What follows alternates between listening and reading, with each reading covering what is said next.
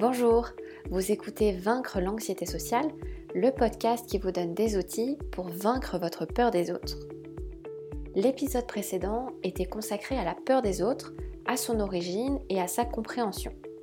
Aujourd'hui, j'aimerais vous parler du dérèglement de cette peur des autres qui est la phobie sociale.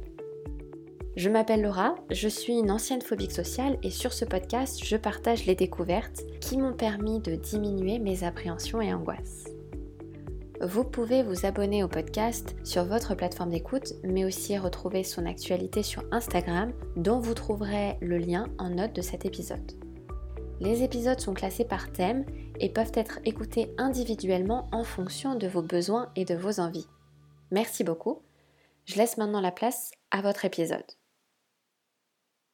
J'aimerais faire un épisode totalement consacré à la phobie sociale, car la phobie sociale est souvent sous-estimée. Quand on parle un peu autour de soi, de ses appréhensions, ses tensions et réactions physiques au contact des autres, on peut entendre Oh, mais ça, ça arrive à tout le monde. Mais on ne peut pas en vouloir à l'entourage. Cette réaction de généralisation est due au fait qu'ils ne connaissent pas la phobie sociale. Ils associent tout trouble avec de la timidité ou du trac. En fait, ils te disent Ne t'inquiète pas, tout le monde a déjà eu une carie, alors que toi, tu vis depuis des mois, voire des années, avec une rage de dents non soignée. Et lorsqu'ils prennent conscience de l'importance du trouble, ils le minimisent, dans l'espoir que le phobique ne s'inquiète pas plus et ne se croit pas anormal. Je vais partager avec vous mon expérience personnelle avant d'essayer de définir la phobie sociale et ce qui la différencie du trac ou de la timidité. J'ai toujours eu un tempérament timide et mon seul souhait était de me faire accepter par les autres. Une fois que je me sentais acceptée, ma timidité s'estompait et je me détendais. Ma seule peur était alors de devenir invisible aux yeux des autres ou de me faire rejeter. Je souhaitais être appréciée et valorisée par mon entourage. Mais petit à petit, j'ai bien vu que mes émotions étaient beaucoup plus violentes. Des sentiments de panique avaient remplacé ma gêne d'autrefois. Mon but était d'éviter ou de fuir au maximum les situations qui m'angoissaient. Ma seule envie était d'être invisible ou au pire la plus petite possible. Au fur et à mesure des mois, j'étais de moins en moins capable de faire certaines choses une situation anodine autrefois, comme un repas en famille, me provoquait une crise de panique si elle avait lieu, m'obligeant à demander à mon médecin de l'aide avec la prescription d'anxiolytiques quand je ne pouvais vraiment pas échapper à certaines situations. J'avais alors conscience que ces anxiolytiques n'étaient que des pansements et qu'il fallait chercher une autre solution à mes troubles. Je me suis documentée, j'ai lu, bref, j'étais prête à tout tenter pour faire cesser ces attaques de panique. Un jour, après une nouvelle crise de panique, j'ai décroché mon téléphone et j'ai pris rendez-vous avec une thérapeute pratiquant la TCC. Donc la TCC, c'est la thérapie comportementale et cognitive. Avant de raccrocher, la thérapeute m'a rassurée et m'a dit Je dois vous dire, les angoisses que vous traversez en ce moment se soignent très bien. Waouh Pour la première fois, quelqu'un m'avait entendu. Ça peut paraître étrange pour certains, mais j'étais soulagée que quelqu'un me dise ça se soigne. Alors que quand on dédramatisait mon problème et qu'on me disait ça arrive à tout le monde, ça amplifiait mon problème. Selon moi, personne ne devrait connaître ou expérimenter trop longtemps une phobie sociale sans savoir ce qui lui arrive.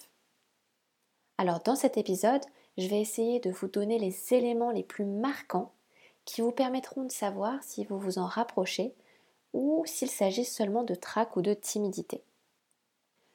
Une personne souffrant de trac va sentir l'anxiété monter juste avant la situation. Cette anxiété va diminuer petit à petit le temps de la prise de parole et elle ne perdra jamais le contrôle. Une fois la situation terminée, la personne se sentira soulagée elle récupérera assez vite et sera prête à se confronter à nouveau à la situation. Une personne timide aura un grand désir de se faire accepter.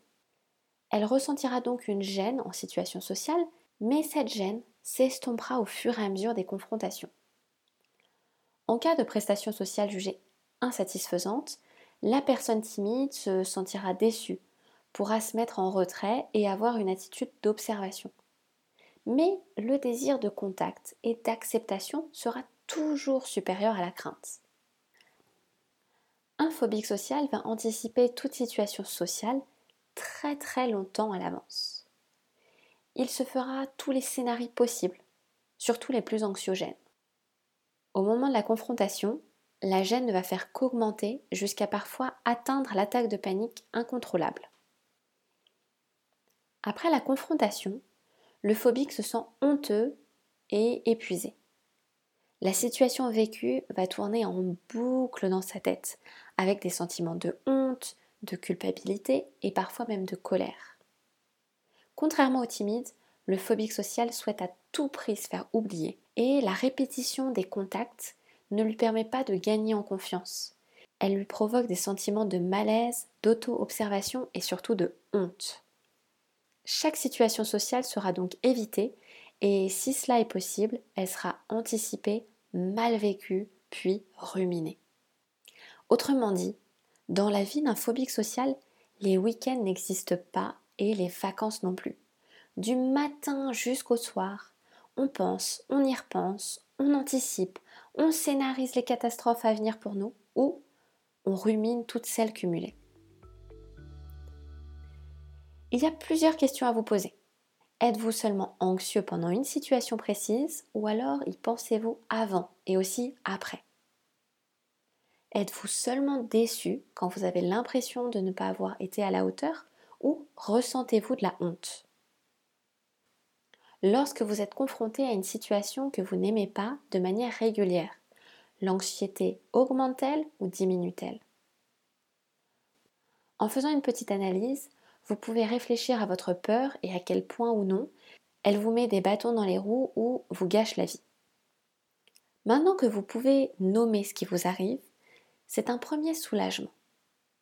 Et en prenant conscience de ce que vous ne voulez plus dans votre vie, vous allez pouvoir engager un processus. Car souvent, une forte anxiété sociale est comme un piège, un cercle vicieux. Plus on évite, plus on a honte, plus on continue d'avoir peur, plus on évite, plus on a honte, plus on continue d'avoir peur. J'ai hâte de vous retrouver dans les prochains épisodes.